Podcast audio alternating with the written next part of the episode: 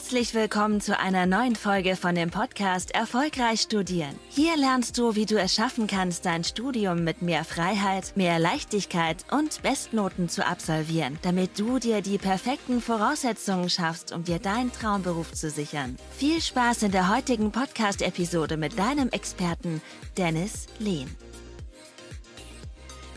Im Rahmen der heutigen Podcast-Folge möchte ich mal über das Thema sprechen, paralleles Lernen. Das heißt, sollte man eher nur für eine Klausur lernen oder sollte man schon parallel für mehrere Klausuren lernen? Ich nehme an, du bist jetzt gerade auch in der Prüfungsphase und dann stellst du dir die Frage, naja, macht es jetzt Sinn oder gibt es Sinn, jetzt für eine Klausur zu lernen, das heißt die nächste, die jetzt ansteht, oder soll ich schon für mehrere Prüfungen gleichzeitig lernen? Und wo stoßen die meisten hier an Grenzen? Ja, die meisten kommen irgendwie an die Grenze, dass man merkt, okay, wenn ich jetzt für mehrere Prüfungen gleichzeitig lerne, das geht doch gar nicht, ähm, dann kann ich mich gar nicht auf die nächste Prüfung fokussieren. Und wenn ich jetzt auch schon ähm, mich auf die eine fokussiere, dann kommt aber irgendwie das schlechte Gewissen auf, dass ich noch für die anderen lernen muss. Und dann hat man irgendwie so gefühlt gar keine Freizeit und ja, man denkt so, man muss jede freie Minute, die man irgendwie gerade hat, ähm, irgendwie das Lernen reinstecken und man gönnt sich gar keine Auszeit mehr. Ja, so ist die Realität bei den meisten. Ne? Das heißt, man denkt sich so, okay, man kann jetzt gar nicht mehrere Prüfungen gleichzeitig lernen, man muss jetzt irgendwie sich voll auf das eine fokussieren und dann irgendwie nächtelang teilweise irgendwie durchmachen, um da jetzt auch noch sehr gut durchzukommen. Und ähm, ja, wie kann man das Ganze lösen?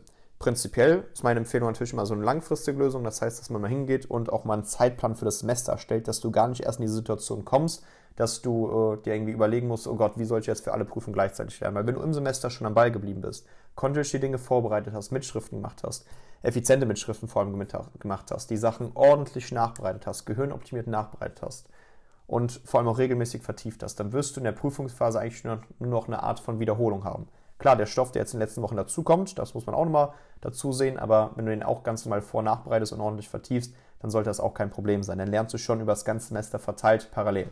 Ja. Aber wenn man jetzt in einer Situation ist und jetzt merkt, okay, man muss jetzt irgendwie trotzdem den ganzen Stoff irgendwie reinprügeln, wie sollte man am besten vorgehen? Meine ganz klare Empfehlung ist paralleles Lernen. Und jetzt nenne ich dir mal die Gründe, wieso paralleles Lernen so wichtig ist. Du musst halt gucken, wenn wir jetzt so vereinfacht mal lernen würden, dann ist es dieses klassische Bulimie-Lernen. Das heißt, das Wissen wird nicht nachhaltig abgespeichert. Vielleicht habt ihr mal von der, oder hast du mal von der Ebbinghaus-Vergessenskurve gehört.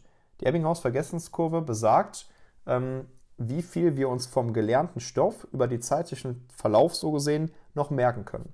Und in der Regel ist es so, dass wir uns zu Informationszeitpunkt t gleich 0 also gerade wo du jetzt das alles irgendwie so aufnimmst, das noch so nahezu 100% wiedergeben kannst. Zum Zeitpunkt t gleich 0. Das heißt, ähm, das, was du jetzt gerade aufnimmst. Nach einer Stunde weißt du noch 60%, nach einem Tag weißt du noch 40%, nach äh, irgendwie sieben Tagen weißt du noch 30%, 20%, so nach Motto. Und ähm, ja, das heißt, die Kurve sinkt irgendwie sehr relativ steil, wie so eine fallende E-Funktion. Und jetzt müssen wir gucken, das besagt ja dann letztendlich, wenn wir jetzt zum Beispiel lernen müssen, dann brauchen wir mehrere Wiederholungen, um uns Wissen nachhaltig abzuspeichern. Deswegen ist es ja wichtig, schon im Semester Vor- und Nachbereitungen zu machen, ähm, dass man die sich effiziente Mitschriften macht, dass man schon bei den Mitschriften eine Art Wiederholungseffekt hat, dass man die Inhalte regelmäßig vertieft, dann wirst du schon eine ganz gute Lernkurve haben. Jetzt musst du ja gucken, wenn du jetzt nur vereinfacht gerade lernst, in der Prüfungsphase jetzt gerade, dann ist es so, dass du die anderen Fächer voll vernachlässigst und diese Lernkurven sinken immer weiter. Und wenn du dich dann immer nur kurzfristig auf die Prüfung vorbereitest, ist es unmöglich, alleine vom Zeitmanagement schon, alleine von dieser Lernkurve her, dir Wissen nachhaltig irgendwie abzuspeichern.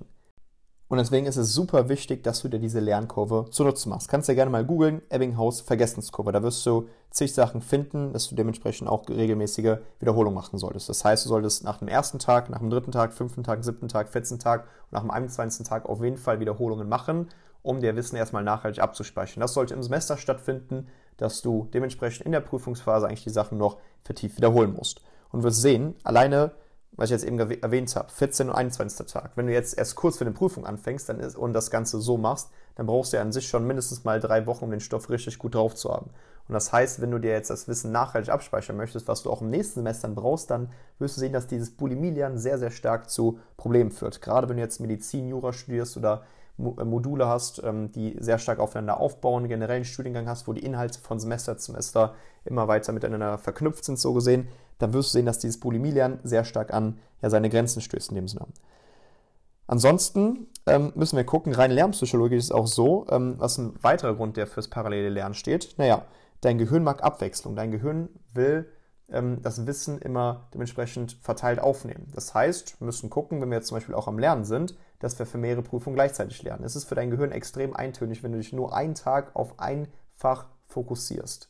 Und dann macht es eher wenig Sinn. Was dein Gehirn mag, ist, dass du für mehrere Prüfungen gleichzeitig lernst, dass du Wissen verteilt aufnimmst, so gesehen. Deswegen solltest du hingehen und schauen, dass du dementsprechend, auch wenn du einen Lernplan erstellst, einen Wochenplan erstellst, auch immer für mehrere Prüfungen gleichzeitig lernst. Das ist auch nochmal ein weiterer Grund, der für das parallele Lernen steht.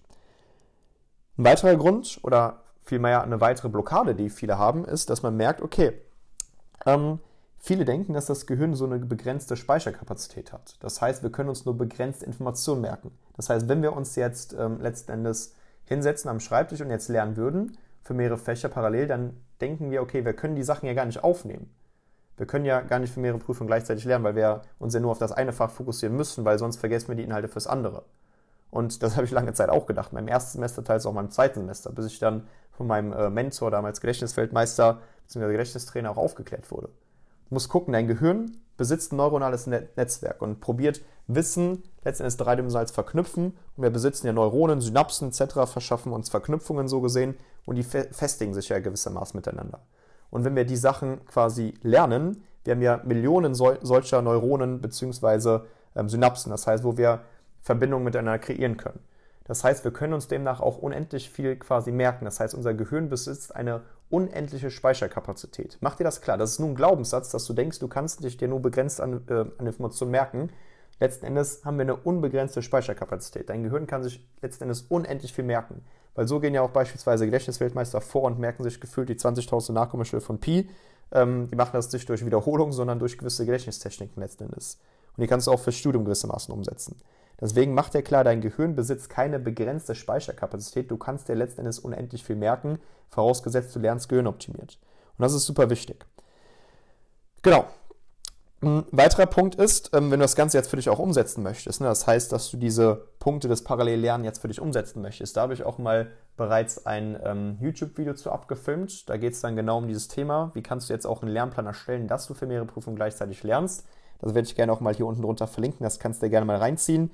Da wird dann genau das gewissermaßen erklärt, dass du auch weißt, naja, wie kann ich jetzt hingehen, für mehrere Prüfungen gleichzeitig lernen? Wie sieht so ein Lernplan aus? Wie sollte das Ganze aussehen? Dass wir weniger jetzt irgendwie so einen Lernplan auf Tagesbasis machen, sondern eher dementsprechend auf Wochen-, Monatsbasis. Das heißt, ähm, dieses Thema parallele Lernen. Jetzt hast du mal ein paar Gründe, sag ich mal, von mir im Rahmen der Podcast-Folge mitbekommen, die dafür sprechen. Wie du das Ganze jetzt praktisch umsetzt, kann ich gerne mal hier unten drunter das YouTube-Video verlinken. Dann kannst du mir einen solchen Lernplan erstellen, den auch für dich umsetzen, dann wird das Ganze auch für dich funktionieren.